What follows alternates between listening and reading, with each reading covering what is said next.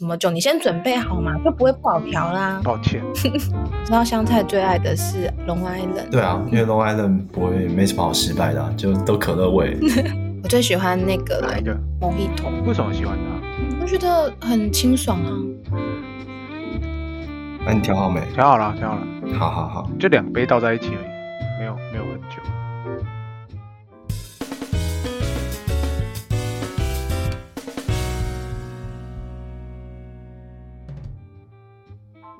欢迎收听三杯酒之后，我是主持人 Tank，我是 Sean。那我们今天这一集呢，有邀请到一位我们的好同学、好朋友。那他目前呢是在一家中药厂当研发。那这一次呢，主要是想要请他来跟我们介绍一下他开发的所谓汉方茶的一些相关的知识。让我们有请我们的好朋友冠。大家好，我是冠。欢迎，嗨，好久不见。你没有跟之前的来宾一样失控偷跑进来，太好了。我很棒，我忍住了。说谁失控呢？没有，一下挨波就冲进来。没有，我们刚才讲主持人想想说，嗯，你怎么有一个顿点是要等谁讲？害我差点就 不是、欸，很久很久没有介绍那个来宾，就会卡卡的。对，之前都没介绍吗？之前我们就很随意，就是讲不到两句，然后来宾就会蛮主动的自己跳进来，这样我觉得很好啊。那今天要来聊聊你开发的一个汉方茶。在讲正题之前，我们还是先讲我们喝什么好了。有酒比较聊得开啦，不然都太拘束了。同意。来宾先请吧。我今天选的是那个我在无印良品买的洛神花鲜酿啤酒。那我要念酒标喽。好，没有问题，欢迎欢迎。使用台东金峰红宝石洛神花与西台湾日晒海盐。嗯，我是没有喝到海盐的味道。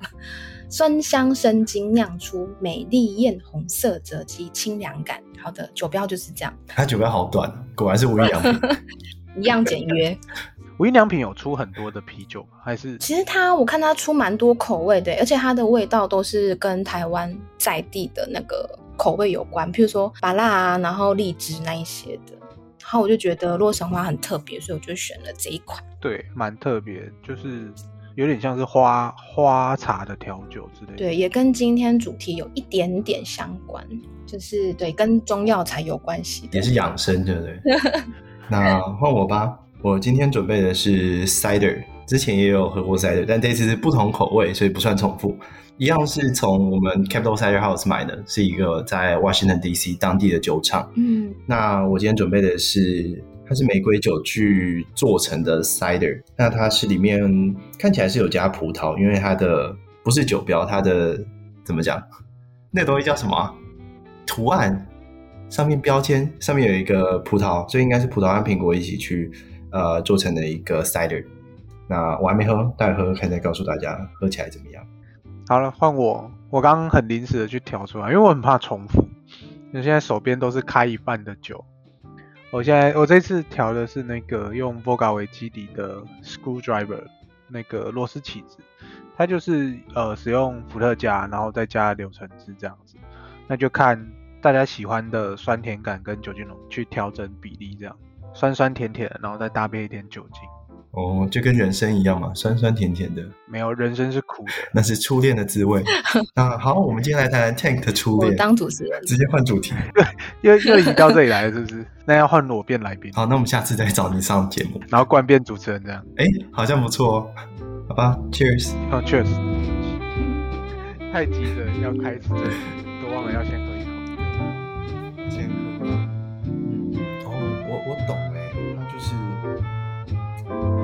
形容，因为我本身不是很喜欢那叫什么玫瑰酒吗？还是什么酒？粉红酒，Rosé。我没有很喜欢那个东西，但是它调起来就是整个加起来还不错。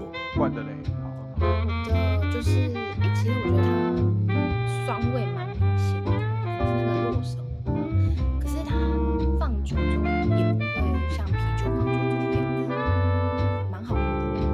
洛神花，我真的是很不喜欢那个酸味。虽然好像很健康，而且我刚刚查洛神花也叫 Rosé 啊，真的？那我们撞酒，对啊，我要重复了，不会没有太刚好了，你们是有讲好的，就是我不合，对啊，你不合群啊，什么螺丝起子，我也是有螺，他有螺，螺丝，螺丝，螺丝，OK 吧？好有默契哦，太棒了。好，这一次的主题呢是汉方茶。那先请冠来帮我们介绍一下，到底什么是汉方茶？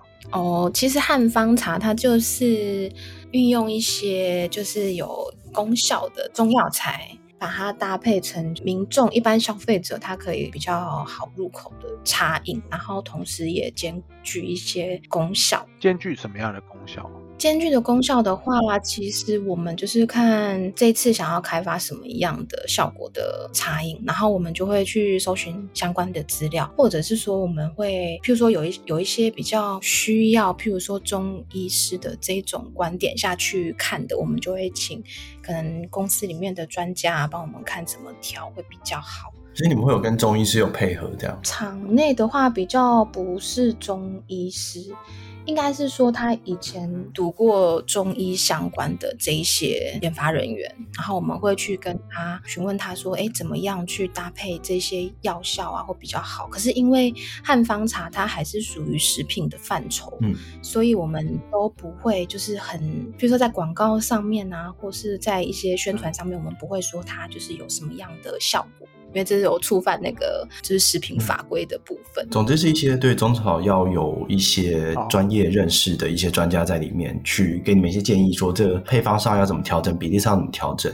那在一开始的时候，你是怎么决定你们这个？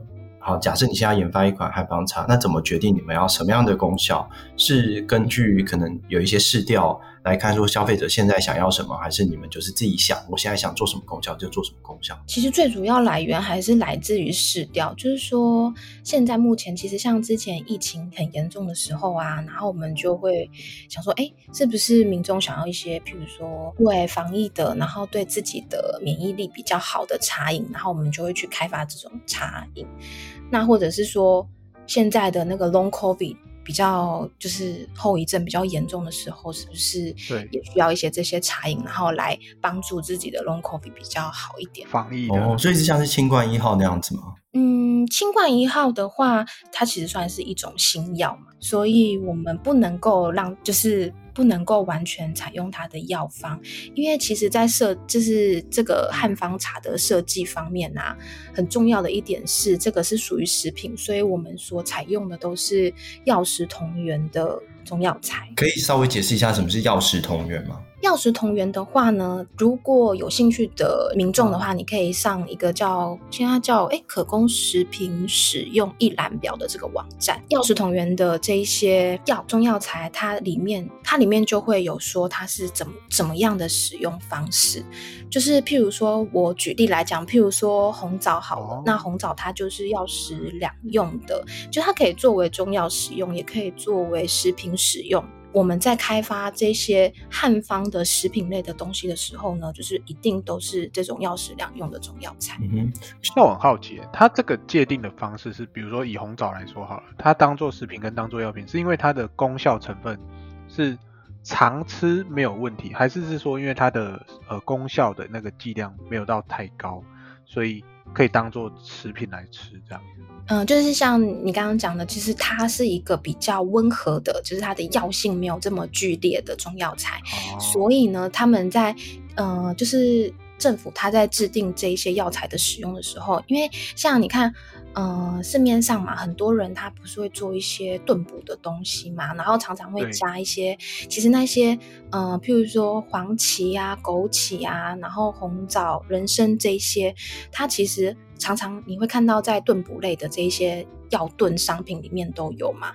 那其实你看到的这一些，它其实都是属于，哎，比较比较大部分都是属于药食两用的中药材之一。就是譬如说，呃，像以前从以前约定俗成啊，然后像以前常常有人在使用的，那加上它的药性又不是那么的，因为像中药材它有分，就是呃热或者是寒。那如果是像这一种比较大寒或是大热的中药材，它是其实是不适合作为你一般一直来使用的这一些中药材之一。那这一些药材就不会被列进药食两用的这些中药材里面。嗯哼，我觉得就你刚刚讲的那个热和寒啊，那个蛮有趣的，因为这个什么大热大寒到底是什么？那怎么样的呃中药材会属于大热？什么样是大寒？那两个是不能加在一起吗？加在一起是不好吗？还是怎么样？嗯。应该是说这一些药性呢，其实我说实在，中药它就是中医，它就是从很久很久以前，可能从很久，可能几千年前的历史，然后一直演变到现在嘛。那其实说实在，它现在还没有完全的跟西医的这个呃模式接上轨，就是它有一点，他们两个是有一点不一样的体系。但是也渐渐的有人去投入说，哎，我怎么样研究这个东西，然后让它可以跟现在西方医学的这些尝试可以接轨在一起。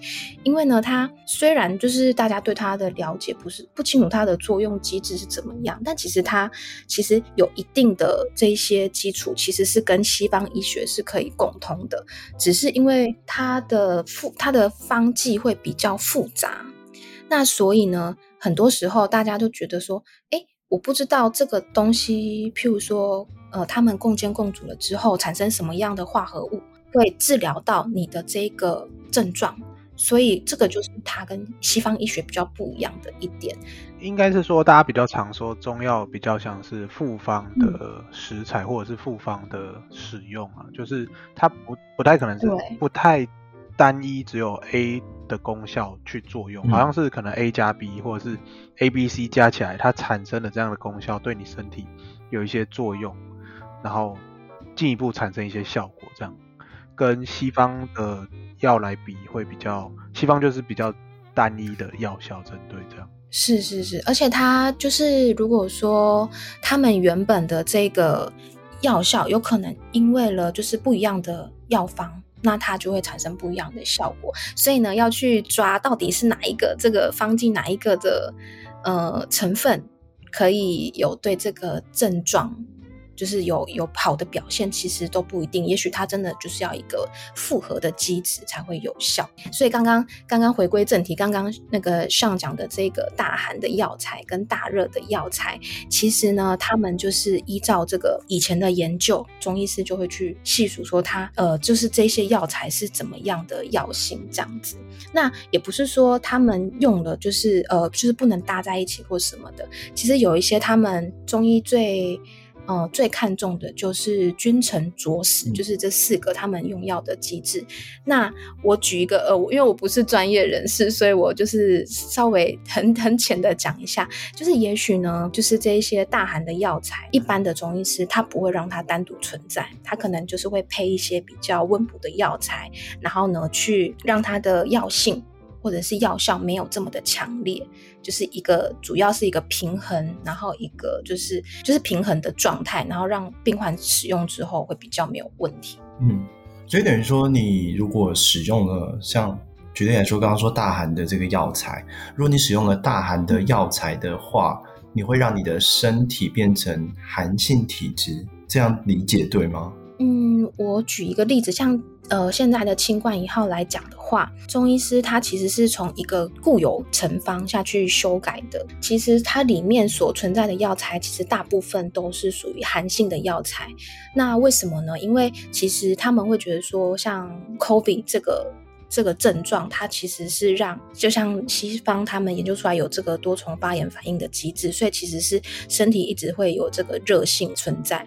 所以呢，他们就会用寒的这个药材来，就是去疏导，然后去压制住这个热性，间接的让这个身体不会有这么多发炎反应。但是我说的这个都是偏可能中医的机制，它没有，它没有涉，还没有涉及到就是那个西方的那个那个怎么讲，就是医学的机制。西方，我觉得西方医学感觉上来说，就以呃治疗感冒这件事情，COVID 都一样。那它主要是会针对症状去做嘛，止痛、消炎、解热，类似这样子。然后他们开药也大概是这样，开一些止痛消炎药，然后再搭配一个胃药，因为那些药可能药效比较强，你就需要胃药来避免你会有呕吐啊或者反胃的情形。那在中医上面，可能就以刚刚我听到的讲法，应该是说我开一些寒性的药。让把那个热压下去，那我可能在开海鲜的料里面再加一点温的东西，让你不会这么寒。对，所以其实有些人一开始为什么他们说，其实清冠一号啊，它不太适合，就是你吃预防用的，因为其实很多人他其实整体来讲，他的方子还是偏寒，所以很多人啊一开始吃的时候都会拉肚子。哦，那所以他们会觉得说中了，就是你你得 COVID 你在吃，你不是平常。就先吃，就是其实它是一个可能它是专对于这个症状，然后下去设计的一个药方，所以它可能就不适合在就是平常日常的时候就开始使用。因为感觉既定印象来说，会觉得中医比较像是预防性的去呃做吃吃这个中药，可能它是要改变你的体质，它并不是头痛医头，脚痛医脚，像西医那样子。所以大家才会有那种呃，我可能要预防，所以先吃这些清冠一号的这个想法吧。对，那我刚刚像上讲的，其实因为在中医来讲，譬如说感冒啊，或者是一般啊，一般拿感冒来举例，其实他们就会区分为你这个是譬如说是热性感冒，还是你是因为着凉感冒，那这些他们的用药都会不一样。哦，可是那这样子会对于你们就是汉方茶的使用配方也会不一样啊。比如说我想要预防我的感冒，但我不确定，还是是说，比如说喝汉方茶，只是比如说增强我的一些免疫力啊，或抵抗力，让我在面对感冒或面对着凉的时候，可以比较不那么容易感冒这样。所以这个就比较偏向回归之前的这些药食两用的药材。那这些汉方茶呢，它其实都是偏温和性的药材。那我们就是不会特别的去讲它的疗效，但是呢会。哎，就是在医疗这一块不讲疗效，但是会提到说它的功效是什么这样子。那它使用的药材也就是相对性的，就是我刚刚讲的没有这么剧烈的药性。然后一般消费者啊，譬如说你日常喝什么的都会比较没有问题。嗯，那可以请问一下，你们最常使用到的药材会是什么吗？因为就是怕说，如果我们买一些中药材自己乱炖啊，然后可能弄到一些比较烈的。药材，那像你说比较温和的药材是你们比较常用，那比较常用的材料会有哪些呢？嗯，其实像比较常用的就是我刚刚提到的枸杞啊、红枣啊，然后黄芪。那黄芪的话，它就是比较偏向补气的。嗯，补气的要怎么跟大家讲，也是有一点、有一点、有一点难解释。还有就是像当归。白芍、白术这一些都是比较药性没有这么强烈的药材。那我刚刚提到的，就是可供食品一览表里面，它也会规定说，有一些药材它是不得单一原料使用。那这个是什么意思呢？就是说，呃，假设我想开发一款茶饮，然后呢，我全部假设我拿当归当例子，我全部拿当归，这样子是不行的。因为它上面已经就是表明说它不能不得单一原料使用，所以呢，它一定要搭配其他的复方。嗯、那你不不只是搭配，譬如说，呃，刚刚讲的那些药食两用的中药材，你也可以搭配，譬如说食品的原料。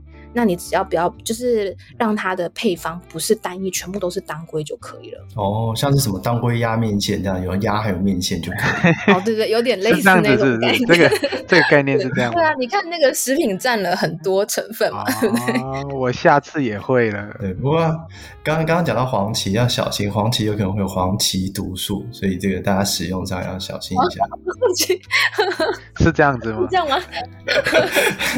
你要确定哦，不要不要这个灌输错误的观念。到时候人家去那个中中药行买的时候，就问说：“嗯，你们这个有黄芪毒素？”大家种子类的比较会有黄芪毒素哦。老板说：“ 你是不是觉得太沉闷了？然后讲点笑话来活跃一下气氛？”不是，我怕有人误会嘛。这个黄芪跟黄芪毒素 是没有关系的哦。怎么办？你这样更误导消费者了。这是你发音的问题。没没有黄芪读书是黄渠，你怎么 Tank？你是不是想讲什么？对啊，你想说什么？没有，我本来想问说，那你们目前有开发出哪几款，或者是呃，针对哪几个方面的汉方茶？我们现在的茶饮还蛮多的，主要有五款，然后一个就是我刚刚讲的补气的，然后还有免疫的，就是增强免疫。哦，我以为喝了就可以不用当兵，那应该会很热销吧？还是其实现在有没有当兵都没差，喝了都直接气胸的，呃，不用当兵。那我建议你喝那个消脂，哎，还有就是我们还有一款是祛湿的，应该叫做就是祛湿美容的啦，哦、比较针对女性的一款茶饮。祛湿跟美容是同一款是不是？对，就是。里面加的可能有美白的成分。哎，我现在讲这样感觉好像在那个哎推销你们家产品，踩在那个什么法律的边缘。哦，我以为是你这样讲，感觉好像你在上班一样。对啊，很上班。你看我每天都要 要推销的，很可怜。哇，课长还亲上火线。哎，没没办法，亲自下海，人手不足。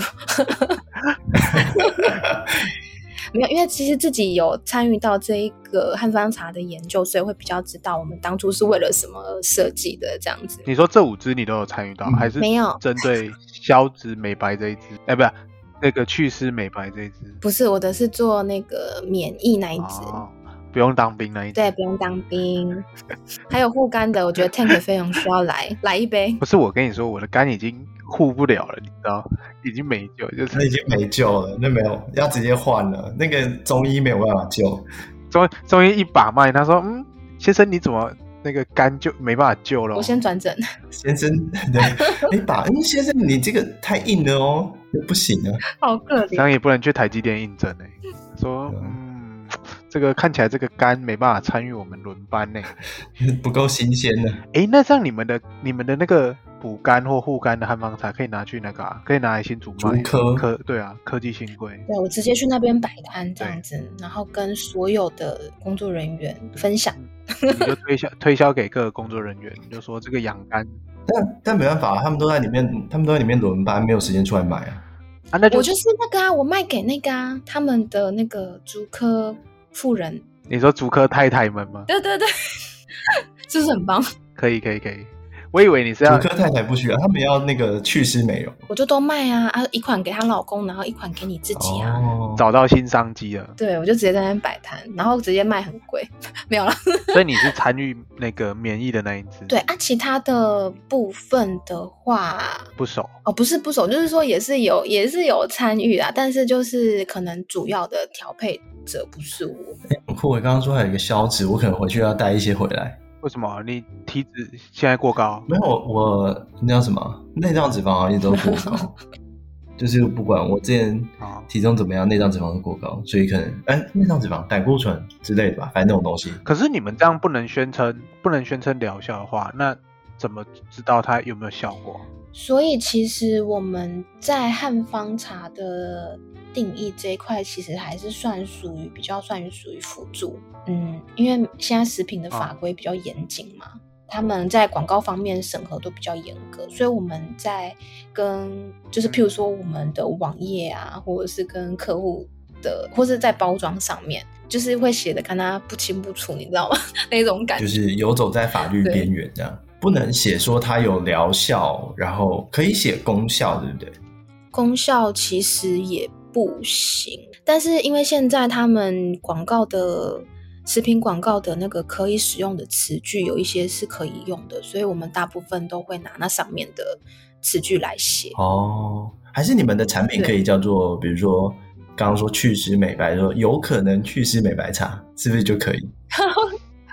但是他会认定啊，你有影射或暗示的话，这些就是不行。哦，这样就不行。那有可能有机会，这些都不行。或许 帮助，比如说改善失眠，或者是那种好像也不行。对，我记得睡眠的部分，嗯，不行，一定要它可用的词句才行。哦，那像像你们呃，好祛湿美白，好的，那不能叫这个词，要怎么叫？就写养颜美容，这样就可以。对，但是因养颜美容的话，就是不一定一定要养颜美容，你跟它差不多类似的词句是可以的。那可以写不会变黑？不行不行，因为它这个一看就知道是美白嘛。可为什么养颜美容就可以啊？养颜美容听起来也是美白啊。就是感觉它的字词怎么办？不要问我，我不是政府官。对啊，我觉得这好怪。养颜美容的话，它算是。维持或者是好变成更好的这个概念，但如果你是说从不好变到好这件事情的话，他们就是不喜欢，不可以。哦，所以刚刚 Tank 说不会变黑就是不行，因为你有改变。对吗？还是我们不要继续谈论这个话题，我们先喝一口好了。我觉得这个界定很复杂。那 Cheers，Cheers。对，其实因为其实相对于外国外来讲的话，台湾的是比较严格一些，就怕误导消费者。对啊，这也是我们有时候在做行销的时候遇到很困难。很头痛的问题。看来我们是没办法应征行销。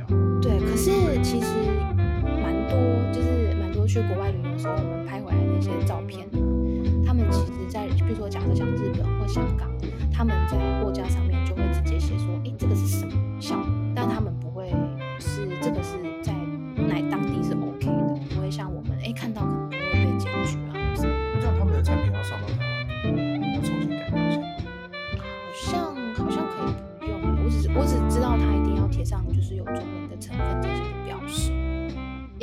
其实他如果写的是，比如说假设日文好了，那他们就可能也会说，哎，反正台湾人看有些看不懂日文啊，所以就是比较没有关系。但是你的标签，你的呃中文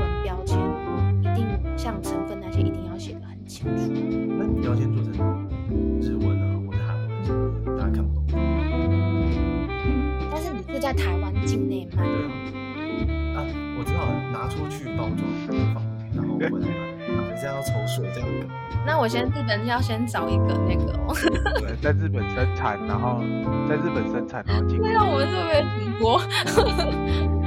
不行啊，我不能不能教大家一直走奇怪的路啊。我我我们没有叫啊，你是谁？到时候直接跟扣扣扣，哎，麦当劳欢乐送。不是，像你在美国，你都不用担心这个。YPD，呃，我我自己会啊，他会 FBI，open the door。哎，那我好奇，就是你开发到现在这样子啊，呃，这样一段时间以来，你有没有觉得哪一个地方是比较困难或比较麻烦的？嗯，其实我就觉得最困难的地方就是说，光药食两用的这个部分就算是一个限制了啦。就是我们很多时候都会参考这个，譬如说固有成方的这个部分下去设计。哦，就是本来它有什么药方，然后可能去简化它的功效，或者是去降低它的一些药效能力，这样。对，就是我们会变成，我就不能完全按照固有成方了，我可能就是变成要挑这一些药食两用的中药材才可以做配方的设计，可能就是只有这几支，所以这也是为什么市面上啊那些汉方茶，它可能大部分你你可能每次看每一支，哎，怎么都差不多原料，就那几支，就那几个，因为能用的就那几个，是不是？对，因为能用的就是那几个。所以这个是比较大的限制。那还有一个就是说，呃，像中药材嘛，现在其实就是刚刚讲的广告也很敏感呐、啊，你不能写中药材的疗效啊，然后或者是提到器官啊什么的，这些其实，嗯，就是在汉方茶的行销方面，我觉得也是有一点困难。那这样子在开发或研究汉方茶，会影响你的生活习惯吗？就是比如说你本来哦没有接触这个东西，嗯、但是你现在开始研发之后。你可能每天都会喝，或者是说，哎，你会开始纳入你的生活中，甚至推广给你的朋友们，会这样吗？嗯，我觉得会耶，因为我其实这我自己没有每天去实践这个，但是呢，我同事他好像，他好像就是比较冷冷得啊，他可能比较怕冷，然后他后来呢，可能每天喝了一个可能跟气血循环有关的茶饮，哦、然后他就觉得，哎。很有效，所以他可能就是坚持会每天都喝这样子。哦，就是你刚刚说的补气，对对对，补气补气相关的，那它可能会让你的身体的循环变比较好。所以这个因为这个原因，所以我有时候也会就是推荐给朋友们，如果他们想要试试看的话，就会跟他们推荐这样。哦，因为补气刚刚一开始听到，觉得补气的概念有点像是那种打游戏补 MP 的概念，有点类似，这个有一点难，这种感觉就是有点像，如果很简单的说法，就是哎让你。的比较有元气的那一种感觉，但好像也不是完全是这样子，因为呢，中医觉得气它就是游走在全身当中，那我我的理解只能感觉像是循环那样，所以呢，就是你的循环好，那你可能就是就会比较精神啊，或者其他方面会比较好一些。我只是好奇，就是补气的原料，它一般呃，就比如说，假设你这个补气的汉方茶，那它可能是我举例啦，可能是比如说用红枣。枸杞之类的，那可是红枣、枸杞，它可能是针对人体的某个东西，是增加血液循环吗？还是增加新陈代谢？你你才把它选进来，达到补气这个作用？嗯，应该是说，其实一个中药材它有很多不一样的功能。假设我举黄芪，它最常被用在补气，可是它其实还有不一样的效果。所以要怎么样搭配的话，其实就是对我们这一种比较没有这个中医医学常识的学士的人的话呢，我们一般都是比较知道，哎，就是可能按照以前的经验，然后就说，哎，这个就是补气有效，所以我们可能就是搭配这一些东西。那如果说真的客户的需求是非常的特殊、很专一的话，我们就会去寻求那个专家的建议，看要怎么配会比较好。嗯，那你有你有碰过最特殊的一个状况是什么样子？你说特殊的意思是说那个汉方茶的开发吗？嗯，对啊，就比如说客户要要求一个很特殊的一个状况，你碰过的案子是怎么样子，或是有听过的？我自己碰过的是，我之前有做一个经期的女性经期的茶饮，然后它比较特别的是，它分成前、中、后，就是因为他希望消费者就是女性调理的经期的时候，可以一路就是喝他们的茶饮这样子，那它就是分。经期前、经期中、经期后，然后呢，三个都是不一样的配方，然后调理女性的经期这样子。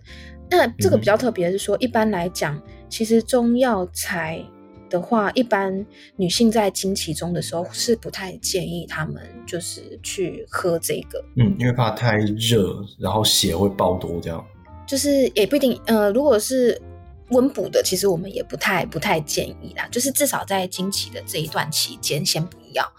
但是呢，因为客户需要有这个，所以我们变成说，可能在经期中的那一个方子，我们可能就是会用真的是那种平补，就是呃就是平那个药性是平的这些药材去调配。什么是药性是平的？平的就是诶不是偏寒，也不是偏温，没有偏任何一边，就是它就是中庸的药材。也不是大寒，不是大寒，不是大热，然后比较固本培元的一些药材吧。对对对，就是比较不会不会让你，譬如说啊，因为可能体质什么样的，然后就会喝到那个就就不舒服。哦，就还是要让大家都可以喝，不会只有针对单一个人去喝这样子。对，那因为其实说实在的，经期就是我讲他们要一般女生要调经期嘛，有很多原因，可能是因为经痛。在中医来讲的话，其实经痛它分很多种的成因。好、嗯，有些人可能是太冷了，就是我刚刚讲的冷底造成的经痛。嗯、那有些人是压力造成的经痛，嗯、都是都不一样。所以其实呢，要要设计一款是符合大众的这一种女性的经期产品的话，其实真的说实在，他们的药材都是选那种就是大家喝了都是比较不会有什么问题的这些中药材。那这样真的会补到吗？嗯，所以我觉得就是见仁见智。有些人他喝了很有效，有可能是因为他的体质刚好就是正对这个这一个配方。哦，对，所以真的是就是真的见仁见智啊。就是看有些人，哎，怎么讲都觉得很有效，那有些人就觉得说，嗯，我喝了明明就没有感觉。就是其实跟保健产品是有一点类似，就是要看不一定有效，有可能有，有可能没有，但是。看你个人体质怎么样。如果你真的是很特殊的体质，或许这个不适合，可能你真的要另外去，可能让专业的中医去告诉你说怎么样去补比较好，这样子。对，就是你这可能跟每个人吸收跟敏感度也不一样吧。就像你吃某些东西，有些人吸收比较好，他就比较有感。对对，就真的是体质，所以还是建议，如果说你是很严重的经期不适的话，就是一定要去看医生。所以这种其实就跟保健品有点类似，它就是一般提供你日常生活的一些保养。那你真的有生病或者是真的有症状的话，你还是要看医生。对。欸，那我很好奇，就是你这样子假设啦，假设你要设计一款为自己设计一款汉方茶的话，你会怎么去设计它？那那个客户，请说一下诉求，要针对哪一个部分？就是如果今天让让你放手去开发一款。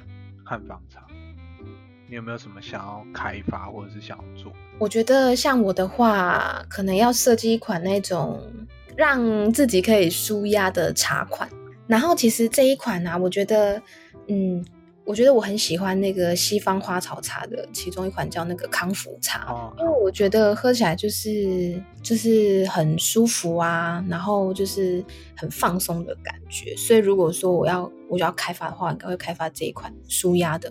你说以康复茶为基底，或者是用参用它当做参考，然后去加一些汉方药材。对，其实因为嗯、呃，像我们做看方茶的时候啊，我们也不一定会全品项都用中药材。嗯，我们可能也会加茶或者是西洋的花草，一个是取它的嗯、呃，就是效果，然后一个是取它的味道。譬如说像甜味比较不足的时候，因为其实，在中药材里面，赋予甜味的那几味中药材，它可能给人的感觉就是不会像，不会太像我们平常在吃，譬如说蔗糖的那一种。感觉，就举例来讲，像甘草好了，甘草，对，大家应该有吃过吧？就是它吃起来就是干干，然后甜甜的这样子。但是呢，你去细究一下它的甜味，它其实是属于那种，嗯，嗯，after taste，就是它吃完尾韵的，对，尾韵会给你一种回甘的感觉。这一种的话。不是每放在每一种，譬如说汉方产品里面，人家吃起来都会觉得很好吃的。所以有时候我们就会，譬如说会加一些，譬如说像西方的甜菊啊这一种，吃起来是甜的，而且它不是有余味的那一种，可能就是它就是在品尝的前面，它的甜味就跑出来，这样会比较适合。嗯。所以你在开发汉方茶里面是应该是不会加糖的吧？是用一些像刚刚说甜菊啊、甘草之类的，让它里面有一些甜味，如果需要的话。对。一般来讲的话，因为适口性的部分，所以我们在开发的时候还是会开发，诶，让消费者，因为还是食品还是好喝最重要嘛，好吃好喝最重要，嗯、所以呢，嗯，大部分有时候会赋予它一些甜味，那这些甜味都是天然的，就是这些中药材里面自然释放出来的。嗯、那会不会有特别加苦味进去？因为有些人会觉得说，哦，我这个药，呃，我喝这个如果不苦就 就没有效啊，这样。真的吗？有些人会这样子是是？有啊。有，有啊，真的有人会这样觉得，有些就觉得良药苦口啊，就像其实一样。其实你们这样讲有哦，因为像譬如说我假设我主打我这个里面有人参好了，然后他们就说那也不行吗？比就是没有没有怎么没有生味，就是因为生味它其实多了的话，它会带苦。那所以其实有些人他哎、嗯、奇怪，这个怎么生味这么淡？那就是那些 TA 比较高龄的族群，他们可能就觉得嗯这个。干那不好，好像应该没有效哦。那这个时候我们就会，其实还是主要是依据你想要，呃、嗯，就是你这款茶是要针对怎么样的消费族群，然后你去设计。还有就是客户需求，如果是客户需求的话，你就是按照他想要的味道去设计这样。嗯，所以还可以克制化嘛？我以为它都是一个大量的产品。呃，因为我们现在有接克制化，就是。好像也蛮多人想要出汉方茶的，但是呢，他们比较困难的是，他们比较没有原料。因为像我们的话，一定没有，就是应该说供给什么的一定没有问题，而且种类比较多嘛，比较好选择。在外面的厂商，它可能就是原料的部分，就是可能就是比较普遍的那几项这样子。所以如果说客户今天有他想要，哎，假设我想要做一款。补气的，好了，那我我要加，我想要加什么？就是通常是看他们想要加什么，然后跟我们建议他加什么，然后喝起来他 OK 了，那就是属于客制化的茶饮这样子。嗯，这样还不错哎。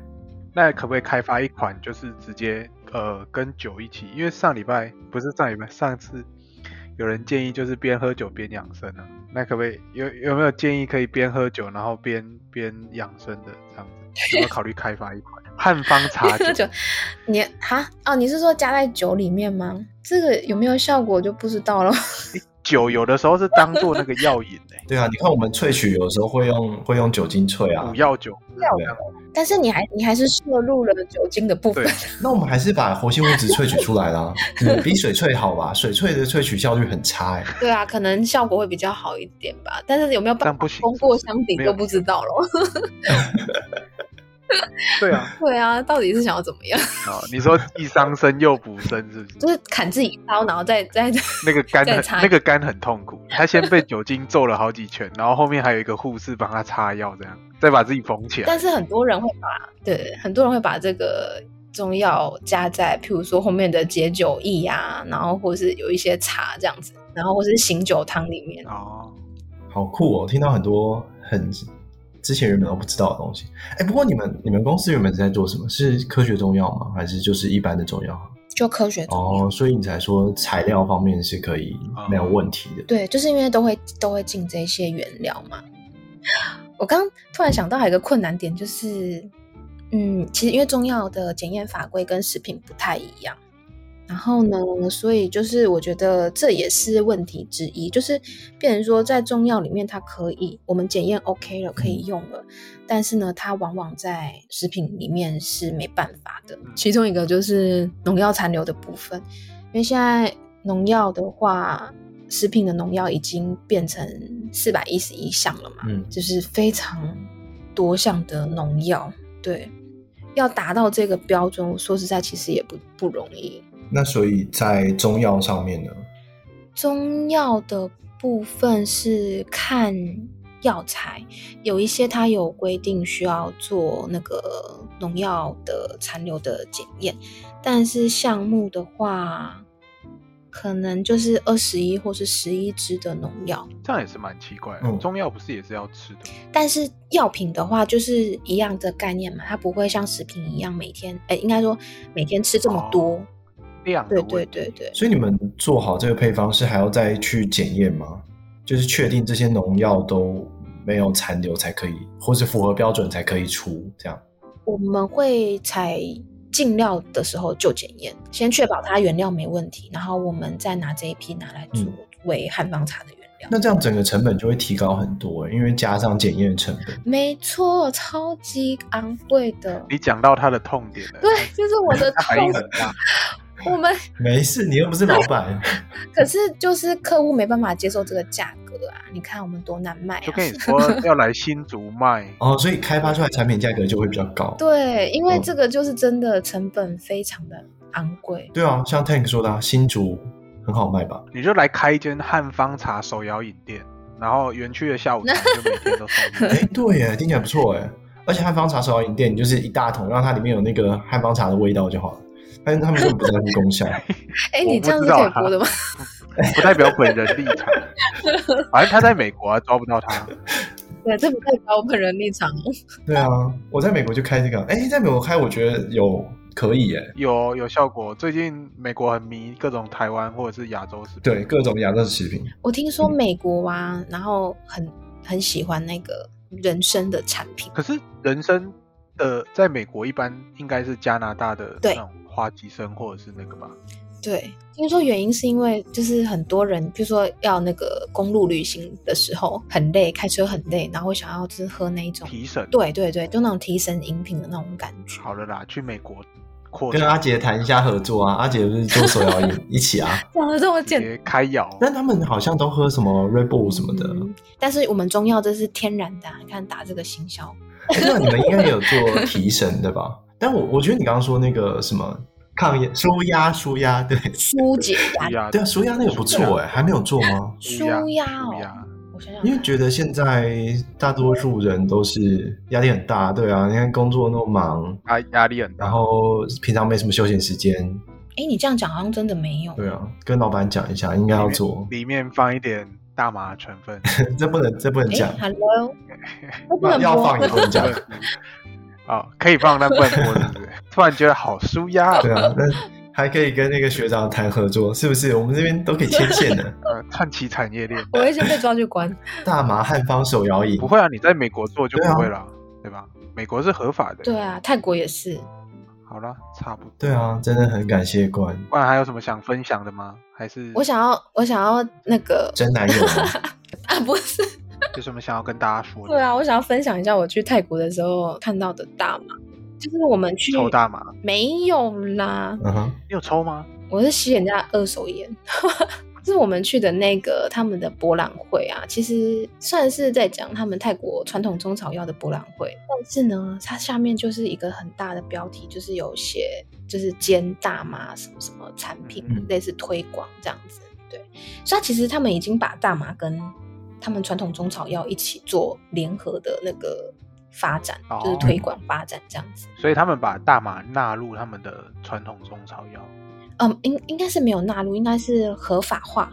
那他们合法好像开放大概三四年左右，嗯、所以他们现在可能一直积极的在推广那个大麻的产品，在现场就有很多大麻的那个植栽，还有加入大麻的产品这样子。然后他们都会加在什么甜点里面啊，然后加在那个他们很很常做那个那个 CBD 的精油，对，就是它也是那种放松舒压用的，但是我没有要加在汉方茶里面，大家不用担心。等到台湾台湾开放就可以加了，那个舒压绝对是舒压，而且助眠。你要等到台湾开放，你要等到台湾开放，还不如直接去泰国发展，或者是看可不可以让这种中药材的食品，就是变成不是食品，变成到药品那边去管，因为药用大麻应该是可以。哦、呃，其实不行，可以吗？药用大麻可以啊，但是也是要限制，它也是要处方。对啊，也是医院还是什么开的才可以哦，对啊，可是这样对于那些需要的病人是好的啊，但是对于他们开发来说就没有办法，对，因为就是克制化。其实那个，因为他们不是医生。对啊，其实像那个中药有一味叫做火麻仁，它其实就是大麻的种子。所以呢，很多国家那就是如果说外销的话，其实它是不能够外销到禁是禁用的。如果他们法规是禁止大麻的话，那现在它这个能够出口，原因是因为它是灭活过的种子，没有活性成分。对对对，就是已经灭灭灭活了，然后它这样子才可以出口，然后作为就是中药使用。所以在台湾会看到这个成分吗？会会可以，台湾是，但它没有大麻的成分，它可能还是需要进行一些炮制的作用。应该是说，它就是要确保说，它进口到台湾来，它的种子不会不能发芽啦，就是不能在这边种。然后我就看到很多人，就是他们还有什么大麻的精油膏，就是是舒压用的，然后。还有 brownie 里面也会加。好了，那我们今天也哦也聊了一个小时了哎，果然是惯，很久没见就可以聊很久，是不是聊太久了？不会啊，上次跟上次跟芬芬也是聊的差不多。真的哦。嗯，结束之后还继续聊。我觉得蛮好玩的。好，嗯、那我们先做个结尾。好。好，那感谢发哎，感谢冠来跟我们分。直接，你到底多爱分分？感谢冠来跟我们分享汉方茶的一些开发，还有心路历程，还有他的大麻的旅程，泰国大麻的旅程。搞得好像我去吸大麻。你怎么没有吸呢？很可惜。好啦，如果大家还有希望啊，还有想要听到过来跟我们分享其他有有趣或好玩的事情的话呢，也欢迎来讯来信跟我们说。那我们今天就先这样啦，拜拜，拜拜，拜拜。